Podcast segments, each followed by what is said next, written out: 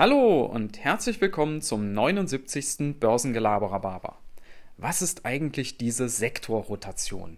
Also diesen Begriff, den hört man ja jetzt seit letzter Woche relativ häufig und wir wollen uns heute mal fragen, was ist das eigentlich? So, und um das zu verstehen, müssen wir mal einen Schritt zurücktreten und uns zunächst mal die Frage stellen, warum steigen eigentlich Aktienkurse? Gute Frage, ne? Habt ihr schon mal drüber nachgedacht? Also, man geht ja immer davon aus, steigen halt, ne? Ähm, also, gucken wir mal rein. Warum steigen Aktienkurse? Und da muss man jetzt tatsächlich nochmal unterscheiden zwischen kurzfristig und langfristig. Also kurzfristig können Aktienkurse natürlich aus den verrücktesten Gründen steigen bzw. fallen. Also ob da äh, Donald Trump äh, Corona kriegt, ob da ein Analyst irgendeine Studie raushaut oder ein Unternehmen irgendeine Meldung veröffentlicht oder es irgendwo eine Naturkatastrophe gibt. All das kann kurzfristig äh, die Aktienkurse beeinflussen nach oben und nach unten. Langfristig, also über die Jahre bzw. Jahrzehnte, sind die Aktienkurse ganz klar an die Gewinnentwicklung der Unternehmen gekoppelt bzw. an die Gewinnerwartungen für die Unternehmen. Das heißt, wenn ein Unternehmen steigende Gewinne macht, dann wird es natürlich verstärkt nachgefragt, das heißt gekauft, weil jeder möchte ja gute Unternehmen, starke Unternehmen, die große und immer weiter wachsende Gewinne machen und dementsprechend steigt dann auch der Aktienkurs. Oder eben auch, wenn ich erwarte, dass das Unternehmen in Zukunft große und steigende Gewinne macht. So als typisches Beispiel nehmt man eine Tesla.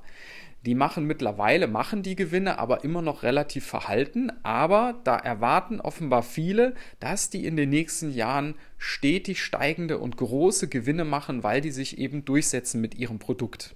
Ja? Also Gewinnentwicklung langfristig der Treiber für die Aktienkurse, die dann eben auch steigen von diesen Unternehmen.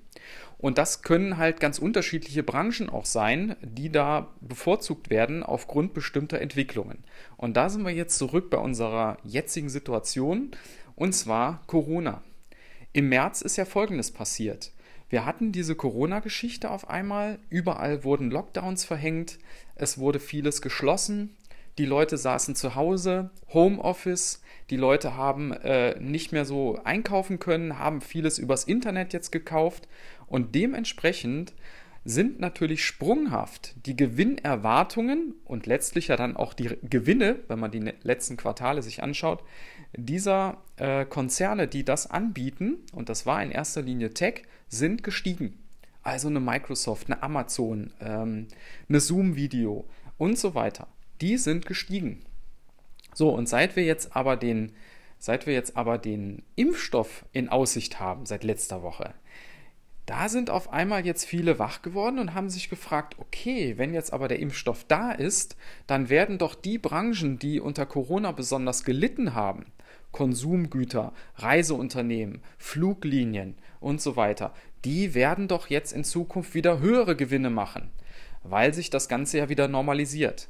Und dementsprechend werden eben die Tech-Unternehmen und die, die halt, wo man bisher so von ausgegangen ist, das sind die Profiteure, die werden ein Stück weit abverkauft und es wird eine Sektorrotation gemacht, das heißt, es wird in die anderen Sektoren umgeschichtet. Und dementsprechend sind halt diese ganzen runtergeprügelten Werte, äh, guckt auf eine Coca-Cola, guckt auf eine, äh, eine Disney, die sind alle nach oben geschossen. Oder auch eine Carnival und, und wie sie alle heißen. Ja, eine Lufthansa, alle angesprungen. Ja weil man sich für die Zukunft jetzt dort wieder mehr Gewinne verspricht. Ja, und ähm, wenn man jetzt Investor ist und man hat einen, einen, ETF, dann braucht einen das am Ende gar nicht wirklich zu stören. Da hat man ja in der Regel einen Branchenmix drin.